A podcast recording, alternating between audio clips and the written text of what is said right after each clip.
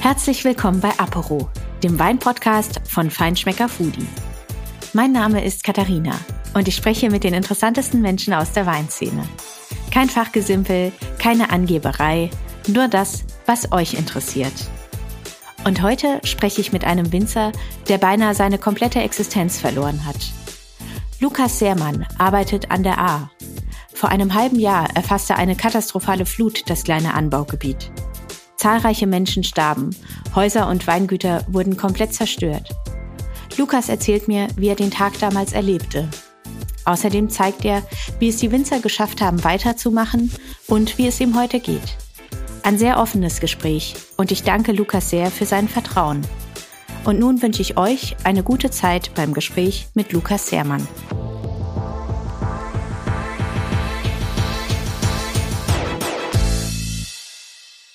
Hallo Lukas, ich freue mich total, dass du heute mein Gast bist. Hi Kathi, ja, schön, dass ich hier sein darf. Danke. Kannst du dich noch erinnern, ja, was du am 14. Juli letzten Jahres vor dem Hochwasser, was du davor gemacht hast, also wie der Tag so für dich begann? Ja, das weiß ich noch relativ gut. Also ich war, ich hatte eigentlich äh, vor, in Weinberg zu gehen und naja, es, also Regen macht mir grundsätzlich nichts aus, aber es regnete schon morgens wirklich wie Bindfäden. Und dann, dann sagte mein Vater mir noch, ja, fahr mal, fahr mal eine Palette Blumenerde holen. Und ich dachte schon so, wow, eigentlich keinen Bock jetzt noch einen Anhänger dran zu machen und hinzufahren und, und es regnet. Also, naja, Lirum Larum bin ich dann, bin ich dann losgefahren und hatte mich noch mit meiner Mutter unterhalten, dass das ja eh nicht so hoch wird und ähm, hatte, hatte das dann auch geholt, kam zurück und, und merkte, insgesamt eine sehr hysterische Stimmung im, also auf dem Rückweg. Also die Autos, ich weiß nicht, die fuhren irgendwie schneller, hektischer, unbedachter und ist schon so, was ist denn los mit den Leuten? Ich bin bei sowas eigentlich relativ entspannt. Neben sowas natürlich dann auch relativ zeitig war und kam, kam dann an und sah mein, mein, mein Vater, mein Onkel und einen Bekannten, wie sie wirklich sehr, sehr eilig irgendwas hochstapelten. Also wir haben, unser Keller ist unterteilt. Wir haben so eine so eine ähm, ja, Balustrade oder Empore, wo man halt, wo oben auch Tanks draufstehen und wir haben alles hochgeräumt und hochgesetzt und dann sah ich auch das Wasser hinter der Arsch und dachte wow, das ist auf jeden Fall höher als im Moment überall angezeigt. Mhm. Also da stiegen dann schon die Pegel der A sozusagen, es ging dann auf jeden Fall, sie trat dann schon sozusagen über ihr Ufer. Ja, über die Ufer noch nicht, aber also wir sind direkt an der A, aber es war schon so, dass ich sagte, das ist jetzt, das ist jetzt schon Hochwasser, also Hochwasser, mehr mhm. hoch als Wasser. Das war schon, mhm. war schon viel, ja, und dann ging alles ganz schnell, ehrlich gesagt. Und wann hast du dann gemerkt, also du hast gerade gesagt, ja, am Anfang war es einfach so ein Starkregen und du hast auch, du bist in so Situationen eigentlich immer entspannt, aber wann hast du so gemerkt, oh, das ist irgendwie jetzt was Ernstes? Also das ist nicht irgendwie ein normaler Regen, sondern das wird jetzt hier irgendwie auch, kann gefährlich werden.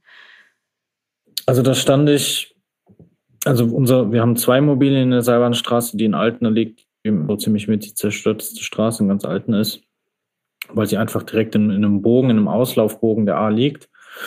Und ich war in der zweiten Immobilie, also in unserem Gutshaus, wo die Vinothek drin ist, wo die privaten Wohnräume meiner Eltern drin sind. Und das liegt, ich sag mal, einen halben Meter höher vielleicht. Ne, also wir haben auch versucht, immer alles dahin zu schieben, was ein bisschen höher ist. Und ich hatte gerade die, die Kälte und den Stapler aus der Halle vor die Halle geschoben, sodass wir sie, wenn das Wasser weiter steigen sollte, was niemand hoffte, dann auch einfach weiter ins Weingut schieben können. Und dann musste ich innerhalb von drei Minuten reagieren und das schon hochschieben. Ich dachte so, wie, wo bin ich gerade im falschen Film? Wie, was ist denn hier los? Ne? Aber man, mhm. man macht da jetzt keine Erkundungstour. Ne? Also man, man muss gucken, dass man sein Hab und Gut da irgendwie ins Trockene bringt, auf gut Deutsch gesagt.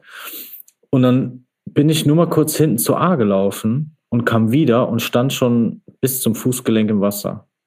Und dann spürte ich auch das erste Mal, dass dieser Regen richtig, richtig warm war. Und auch, dass, dass das wirklich, das war wie Schnüre. Also ich habe ich hab schon mal, mal so einen kleinen Schauer mit sowas erlebt, aber nicht, nicht seit zwei Stunden dieses, diesen Regen oder seit anderthalb Stunden diesen Regen. Und da wusste ich, jetzt wird's, jetzt wird's ja, jetzt wird's ernst. Und dann fielen bei uns der Strom aus, das heißt, unsere Pumpen fielen aus, wir konnten kein Wasser mehr aus dem Keller rauspumpen. Und dann ging nur noch Schlag auf Schlag. Wir haben nochmal versucht, alles wegzuschieben. Ich habe mein Auto noch weggefahren zur Feuerwehr, vermeintlich sicher, Feuerwehrautos weggespült, Auto weggespült. Und dann nahm das Schicksal irgendwo ja so seinen, seinen Lauf dann. Und hast du, also in welchem Moment hast du gedacht, jetzt muss ich vor allem auch mich in Sicherheit bringen? Also das war ja auch ähm, nicht nur für euer Haupt und Gut, sondern ja auch wirklich lebensgefährliche Situation am Ende. Wir haben das so gar nicht mitbekommen oder vielmehr wahrgenommen. Mitbekommen natürlich, aber rückblickend muss man schon sagen, wenn ich da jetzt eine halbe Minute länger geblieben wäre oder vielleicht doch noch versucht hätte, das zu machen, dann wären wir sicherlich in zum Beispiel in den Keller reingespült worden und gegen diese Strömung hat man einfach keine Chance. Also man ist dann schon auch von seinem Menschenverstand geleitet. Das heißt, wenn man merkt, die Strömung wird zu stark, dann geht man halt einen Schritt zurück. Und irgendwann standen wir dann bis zum Bauchnabel oder fast bis zur Brust im Wasser. Und dann habe ich auch gesagt, wir können hier nichts mehr retten. Wir kommen hier nicht nach vorne, wir kommen hier nicht nach hinten. Wir, müssen jetzt weg hier. Sondern sind wir auf den Stapler, der noch stand zu dem Zeitpunkt, draufgeklettert, von dem Stapler dann in, ähm, auf, auf, auf einen Balkon. Und von diesem Balkon sind wir dann ähm, ins Haus rein und dann eine Etage höher und dann, als die Flut weiter stieg, noch eine Etage höher. Aber dann waren wir zumindest mal, ja, erstmal sicher. Und dann habt ihr, ähm, also das war dann sozusagen in eurem Privat, also in eurem Wohnhaus ähm, war, oder? Ähm da kamen wir leider nicht mehr zurück. Also mhm. wir hatten dann die Sachen an den allerhöchsten Punkt der Straße mhm. geschoben, also nochmal, keine Ahnung, 20 Zentimeter höher, mhm. 30 Zentimeter höher. Und ähm, als, als die Strömung, sage ich mal, so 30 oder als, als die Höhe so 30 Zentimeter hatte, auf der Straße stehend, konnten wir aufgrund der Strömung schon keinen kein Meter mehr gehen. Also wir wären einfach wegge, mhm. weggeschwommen, weggerissen mhm. worden und sind einfach stehen geblieben. Wir sind einfach stehen mhm. geblieben und haben gewartet, was passiert. Weil, wie gesagt, wir dachten ja alle, es hört irgendwann vielleicht einfach auf. Mhm. mhm.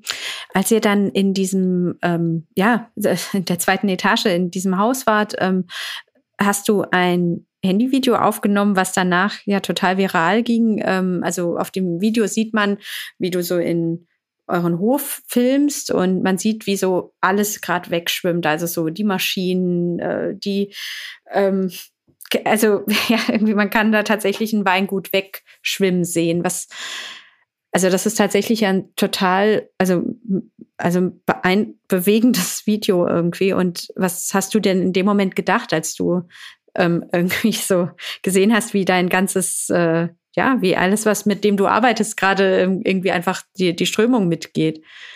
Ich habe nicht viel gedacht. Mein Instinkt ging dahin, das mit, also das aufzunehmen. Ähm, ich hatte das vorher schon gemacht, auch um andere Leute zu warnen. Ich konnte auch gar kein Wort reden, also das war ganz komisch. Ich habe hab nur gestammelt und hat das dann wieder aufgenommen, auch, auch sicherlich für mich. Und der Punkt, der Punkt war überschritten, wo ich sagte, ich traue jetzt schon irgendwas hinterher, weil ich hatte vorher schon das Wasser ähm, in, ins Weingut laufen sehen, in den Keller laufen sehen, äh, die Presse war weggeschwommen und so weiter. Das heißt, der finanzielle Verlust und die Realität der Traubenlese von, keine Ahnung, wann war die später, acht, neun Wochen später, die war sowieso schon irgendwo so weit in Ferne gerückt, dass ich, das war nur noch ein, ein Zuschauen. Ich bin Gott sei Dank relativ gut im Wegschmeißen und Aufräumen. Äh, deswegen, das kam mir, glaube ich, zugute, dass ich das mindestens nicht jedes Mal ein Stück Herz mit rausger rausgerobbt hat, wenn da irgendwas mit mhm. weggeschwommen ist. Aber so richtig toll war das natürlich nicht. Und ich dachte mir auch irgendwann, ja gut, hier schwimmen gerade Tanks gegen, also Gastanks und Kipper und Container gegen das Haus. Ne? Mal gucken, wie lange das noch hält. Also mhm. das war auch, ja, aber das heißt, das war in dem Moment eigentlich schon klar, okay, danach ist eigentlich nichts mehr, wie es vorher war. Hm, auf gar keinen Fall. Also ich sag mal, wir sind ja am nächsten Tag dann auch raus aus dem Haus, aber ich hatte mir es zu dem Zeitpunkt noch nicht so vorgestellt. Ne?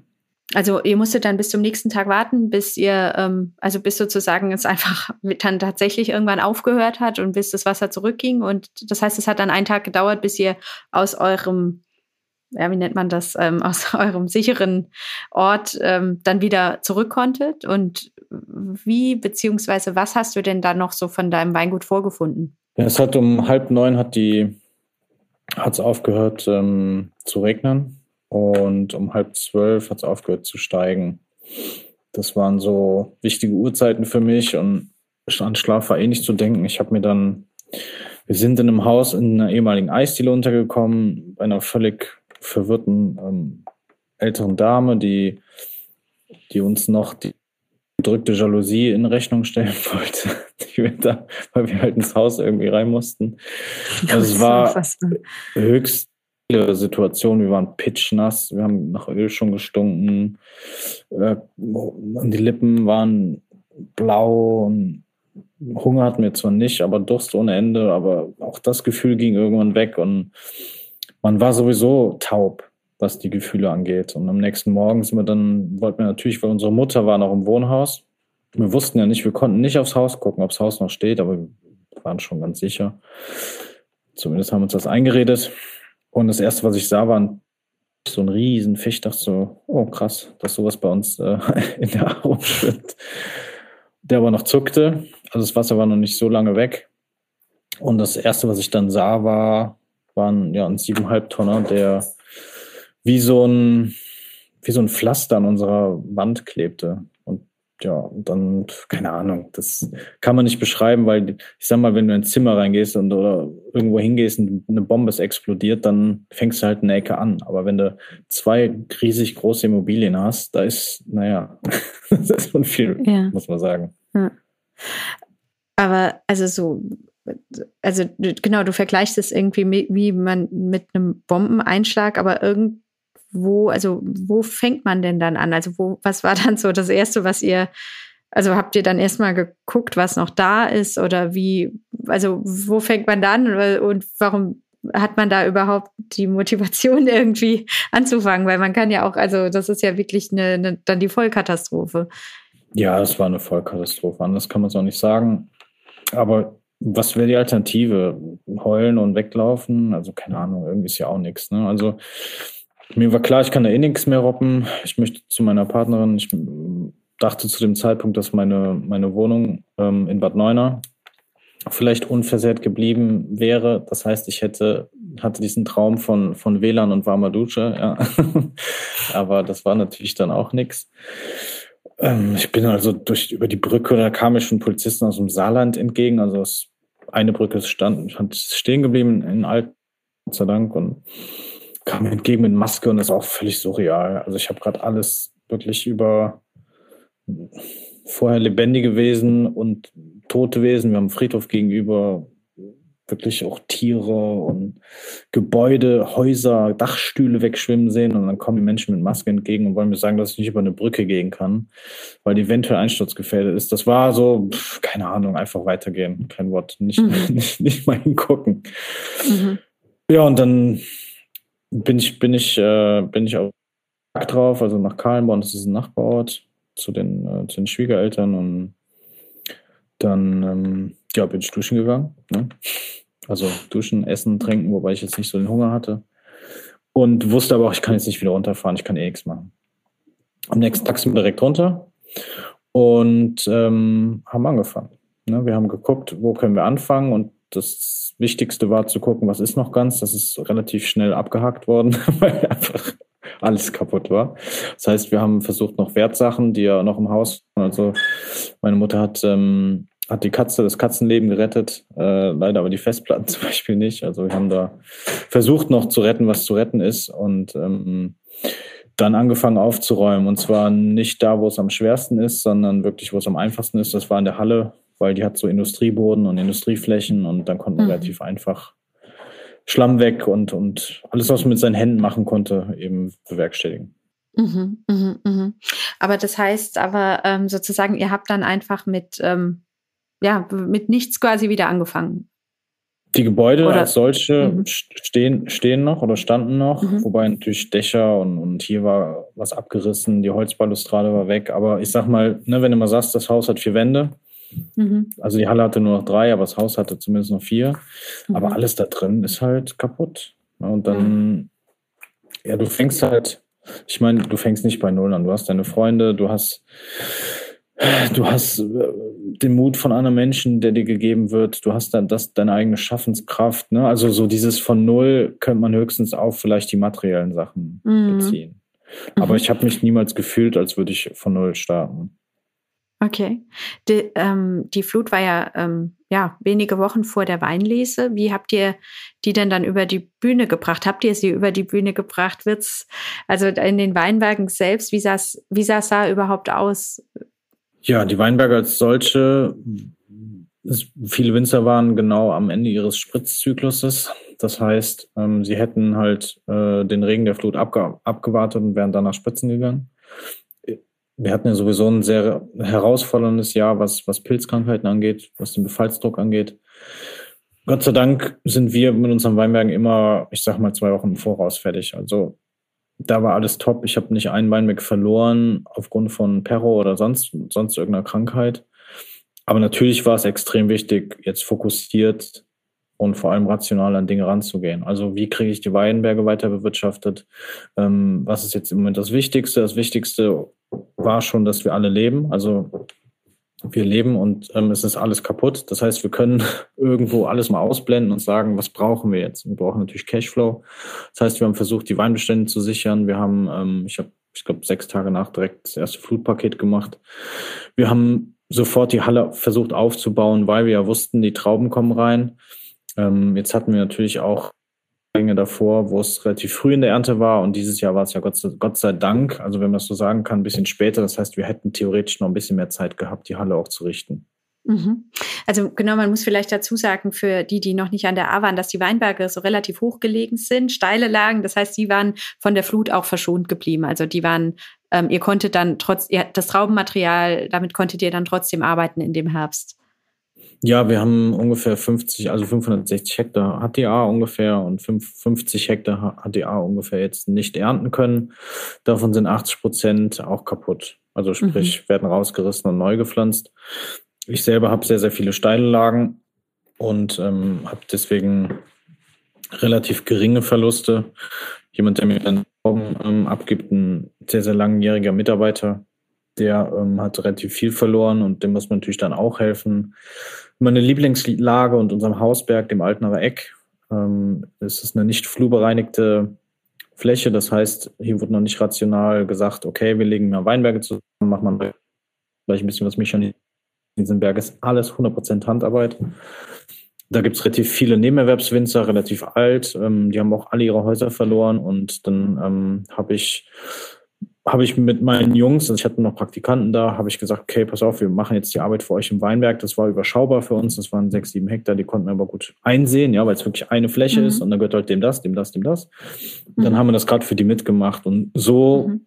so, also die Solidarität, die uns entgegengeschwappt ist, die haben wir einfach direkt mit aufgenommen, gesagt, so, wir machen jetzt alles, ähm, hier gibt's keine Waage, hier gibt's mhm. kein, ja, ich habe damals, sondern hier wird jetzt gemacht, alle für ein Ziel.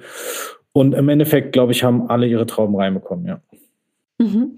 Aber äh, ich, wie, wie habt ihr das geschafft? Es war es ist ja nicht so, dass ähm, ihr als Winzer in einem normalen Jahr da sitzt und ähm, euch langweilt, sondern es war ja sozusagen sowohl die Arbeit im Weinberg zu tun, es war die Lese zu sichern, als auch eben sozusagen diese Schäden der Katastrophe zu beseitigen. Wie, wie ist es gelungen, dass ihr jetzt trotzdem sagen könnt, wir haben äh, trotz dieser Zerstörung ähm, auch wenige Wochen später einen Jahrgang äh, lesen können? Das ist ein Faktor, vielmehr etwas, was mit vielen Faktoren zusammen Zusammenhang hat. Also den größten haben, hat sicherlich die Unterstützung aus der Bevölkerung, aus von Freunden, Bekannten, Unbekannten, ähm, Kunden, ähm, aber auch natürlich Medien, ja, also die haben mhm. ja auch ihren, ihr, ihres dazu beigetragen. Und dann, ich sag mal, mein Vater ist technisch ziemlich fit, hat jahrelang jahrzehntelang ähm, einen der erfolgreichsten Betriebe an der A geführt. Der wusste direkt, was zu tun ist im Keller. Und dann haben wir gesagt, okay, dann machst du jetzt den Keller, also baust den wieder auf. Und ich gehe halt, ich gucke, dass die Weinberge, ähm, dass das ganze Jahr Arbeit, was wir in die Weinberge gesteckt haben, nicht umsonst war. Und eine Mitarbeiterin, die sich dann um den Paketversand gekümmert hat, um die Koordination der Helfer ja, und so ist es am Ende ein Ding von tausend Zahnrädchen gewesen. Ich meine, wir sind es natürlich gewohnt, büffeln wie die Verrückten in der mhm. Landwirtschaft. und sind natürlich auch irgendwo Alleskönner. Ja, also weil wir eben im Weinberg draußen stehen, im Keller stehen, mit der Vermarktung zu tun haben. Das heißt, wir wussten natürlich auch viel, also in vielen Bereichen, was wir jetzt tun können und haben, wo wir es halt nicht wussten, sofort Unterstützung bekommen, wirklich von, also von der Telekom als Beispiel, ja, ähm, oder anderen äh, deutschen, die uns direkt Autos zur Verfügung gestellt haben, kostenlos Handys verteilt haben. Also das war. Woher hattest du die Maschinen für die Lese? Man braucht ja unglaublich viel Equipment. Ja, genau, und das war alles weg. Ähm, die, die, die Kälter zum Beispiel hatte ich vom befreundeten Winzer aus, aus Rheinhessen. Dann die Traubenannahme, die wir auch brauchen, die besteht ja aus einem Entrapper und, und einer Saftpumpe und so weiter und so fort. Ähm, die hatte ich von ähm, einem bekannten Winzer aus Württemberg.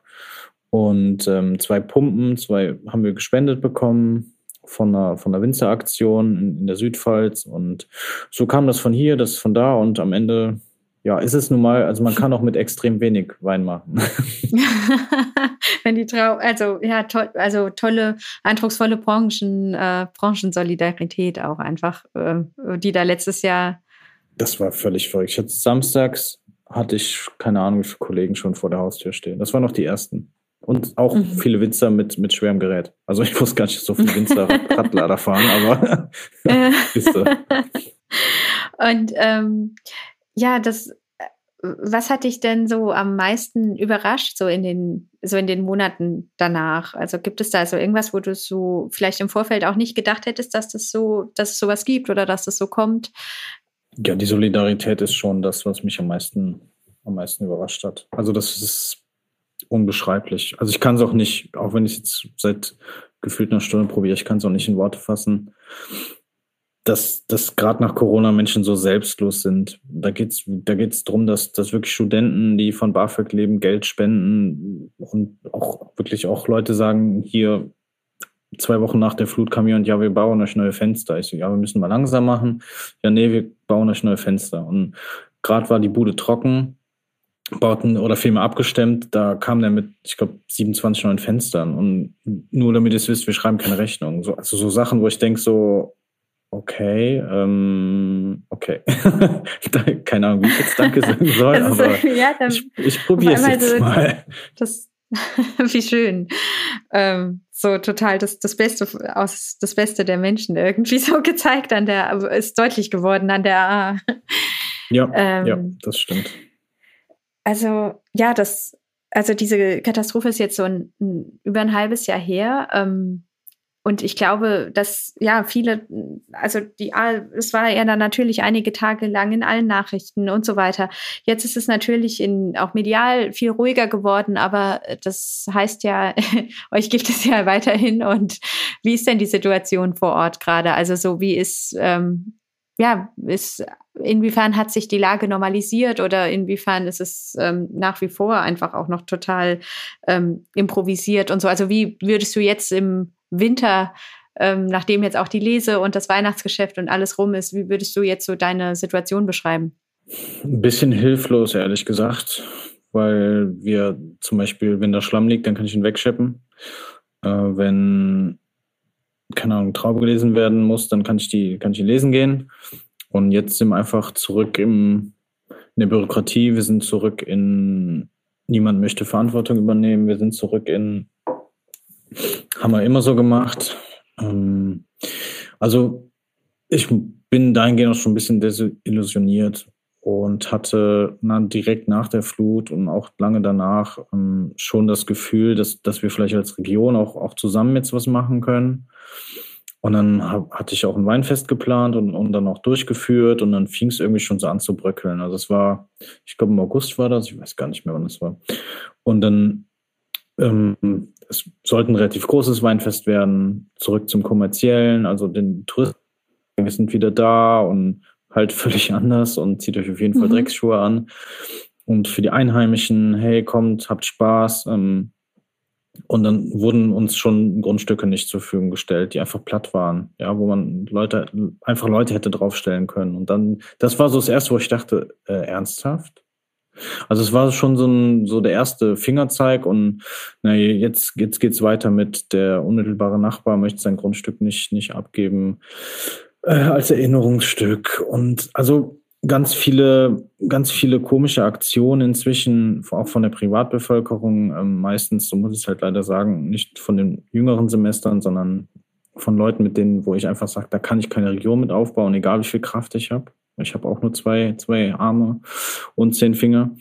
Und wie auch schon beschrieben, eben so ein bisschen dieses Bürokratische. Also, wenn ein Bagger aus der A fahren soll, weil er irgendwelche Fische stört, dann weiß nicht. Dann, da, dafür, mhm. also hat alles richtig, kann ich mich drum kümmern, wenn es uns wirklich gut geht, aber uns geht es einfach noch nicht gut. Also mhm. das muss man einfach sagen, wie es ist. Bei uns sieht es immer noch aus wie Hulle. Ich möchte an Ostern unbedingt öffnen. Eine kleine Pop-up-Gastronomie, Pop-up ähm, weil unsere erst wahrscheinlich im September fertig ist. Und ähm, da liegen noch, also da steht jetzt bestimmt fünf Zentimeter dick Schlamm auf der Straße wieder, weil bei uns um die Ecke ist halt eine, eine, eine ja, eine Schuttdeponie. Mhm, mh. ja, und es stehen noch Häuser rum, die unbedingt abgerissen werden müssen. Und also gut, ich sag mal so, wir sind natürlich sehr ungeduldig, keine Frage, wir wollen es wieder schön machen, aber man muss uns auch einfach die Möglichkeit geben und die Rahmenbedingungen schaffen. Wenn das nicht gemacht wird, dann wird es uns natürlich für uns sehr mhm. schwer, muss man einfach sagen.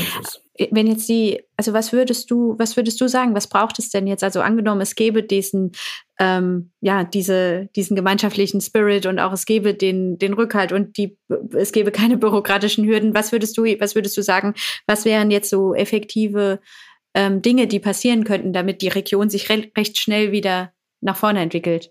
Also klar, das ist eine einmalige Situation, wobei ich auch hier sage, die Flut gab es in Deutschland ähm, vor ein paar Jahren oder mehr als ein paar Jahren auch schon in anderen ähm, Gebieten. Das heißt, die Leute vor Ort wissen, wie man wieder etwas aufbaut und dann ist es egal, ob das jetzt in, in, in Deutschland, Kroatien oder in Spanien ist. Also so ein Wiederaufbau ist ein Wiederaufbau. Und ähm, so Krisenmanager, die vielleicht auch unseren Ortsbürgermeistern, Verbandsbürgermeistern, Verbandsbürgermeisterinnen irgendwo zur Seite stehen, und mal ein Aktionsteam, das einfach durch eine Straße geht und so sagt, was fehlt denn jetzt hier noch? Und dann einfach Kommunikation, mhm. also die Kommunikation zwischen wirklich dem, dem, ähm, den offiziellen Seiten und uns, die ist einfach sehr schlecht. Ja.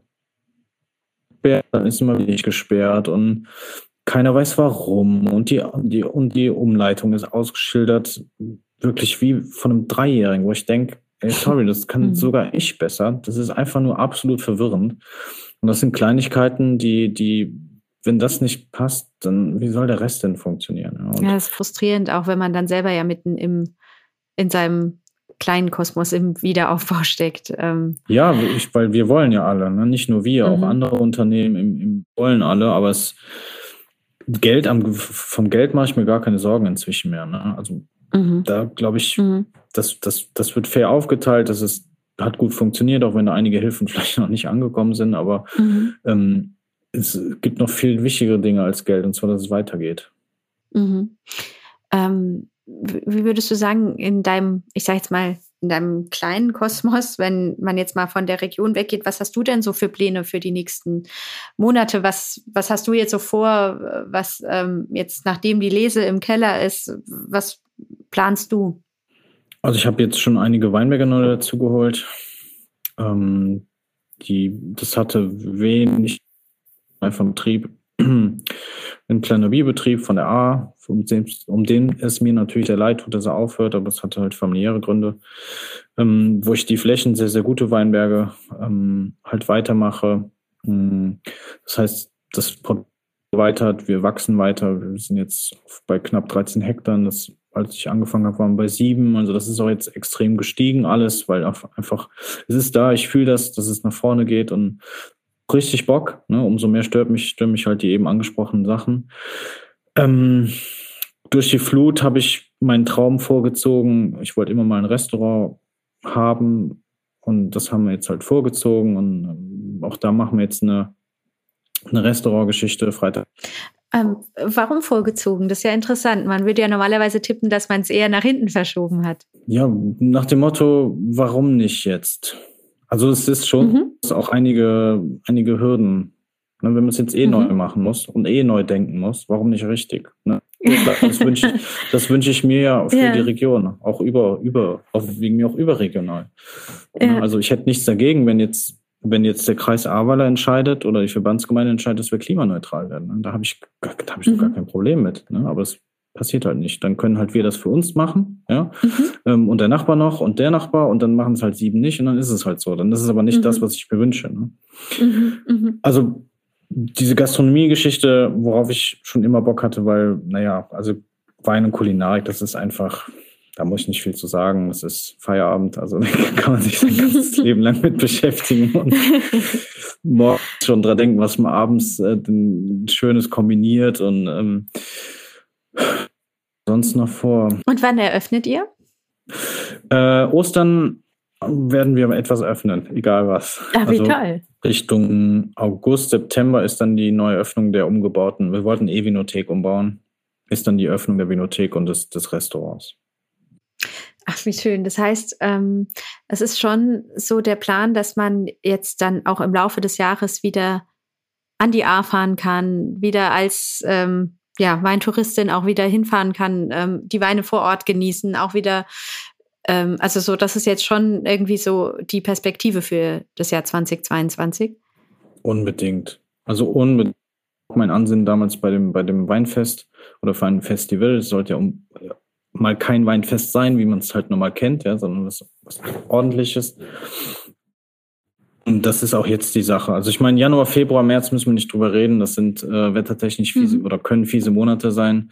Aber auch jetzt sind viele Leute unterwegs. Also wenn es mal am Wochenende schön ist, Radfahrer, Wanderer. Und ähm, warum, wenn, wenn, wenn ich, wenn ich ja, also ich potenziell kann ich Menschen was zur Verfügung stellen, wo sie nach meinem Ansinnen essen und trinken können. Warum soll ich das nicht tun? Wenn diese Leute für sich entscheiden, dass sie vielleicht mal ein bisschen schneller fahren und, und nicht links und rechts gucken, wie es gerade aussieht, ist aber dann vielleicht in dem kleinen Mikro-Mikrokosmos bei mir auf dem Weingut schön macht, dann ich gebe den Leuten gerne die Möglichkeit. Es ist ja nicht so, als würden wir jetzt das Ahrtal für zwei Jahre zumachen und draufschreiben, äh, under construction oder so. Ja, das macht, mhm. das ist einfach, das ist genau das Falsche. Ne? Also wir dürfen mhm. jetzt nicht einen Aktionismus haben und sagen, wir machen jetzt übermorgen ähm, sieben verschiedene Fastfood-Buden bei uns auf, ja. Hauptsache irgendwas zwischen die Kiemen. Aber ähm, warum künstlich in die Länge ziehen? Mhm.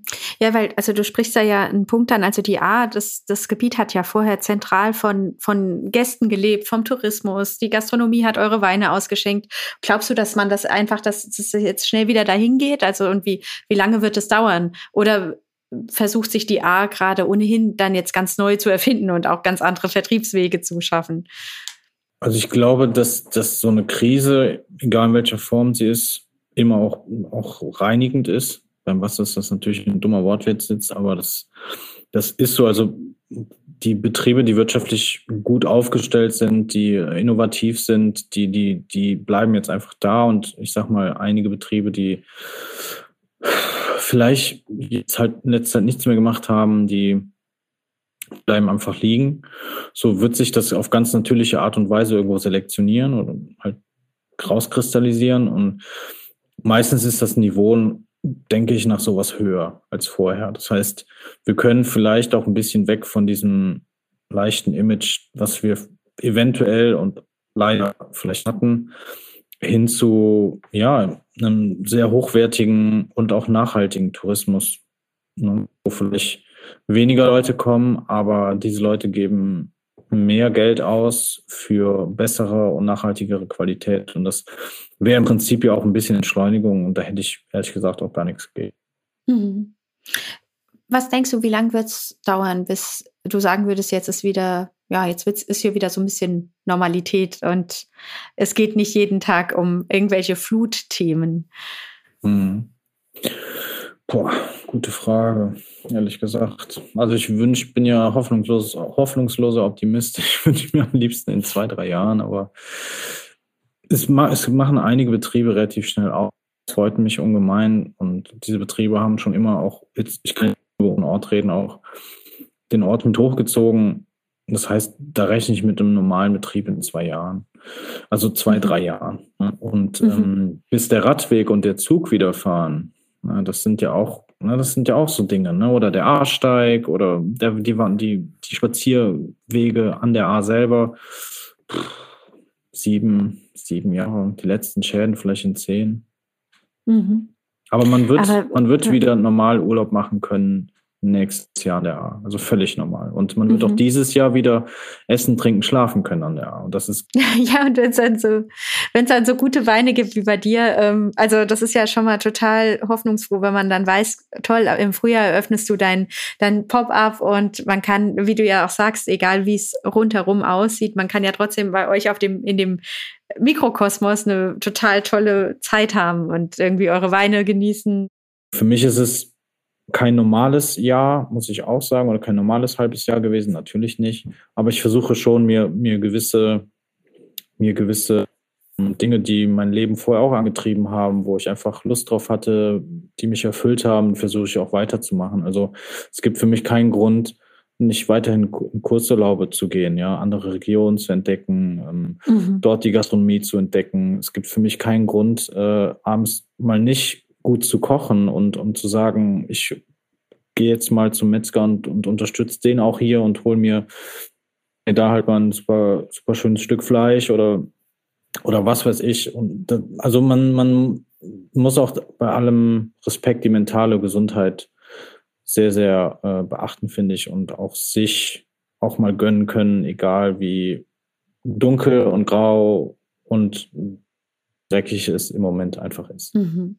Und ich hoffe, dass ähm, ja der Podcast dazu beiträgt, dass einige Leute jetzt ähm, ja den Impuls bekommen haben, da auch jetzt nochmal sich äh, dem Thema Arbeiten in praktischer Form zu widmen. Das würde ich mir auf jeden Fall wünschen. Es lohnt sich und man sollte keinen falschen Respekt haben.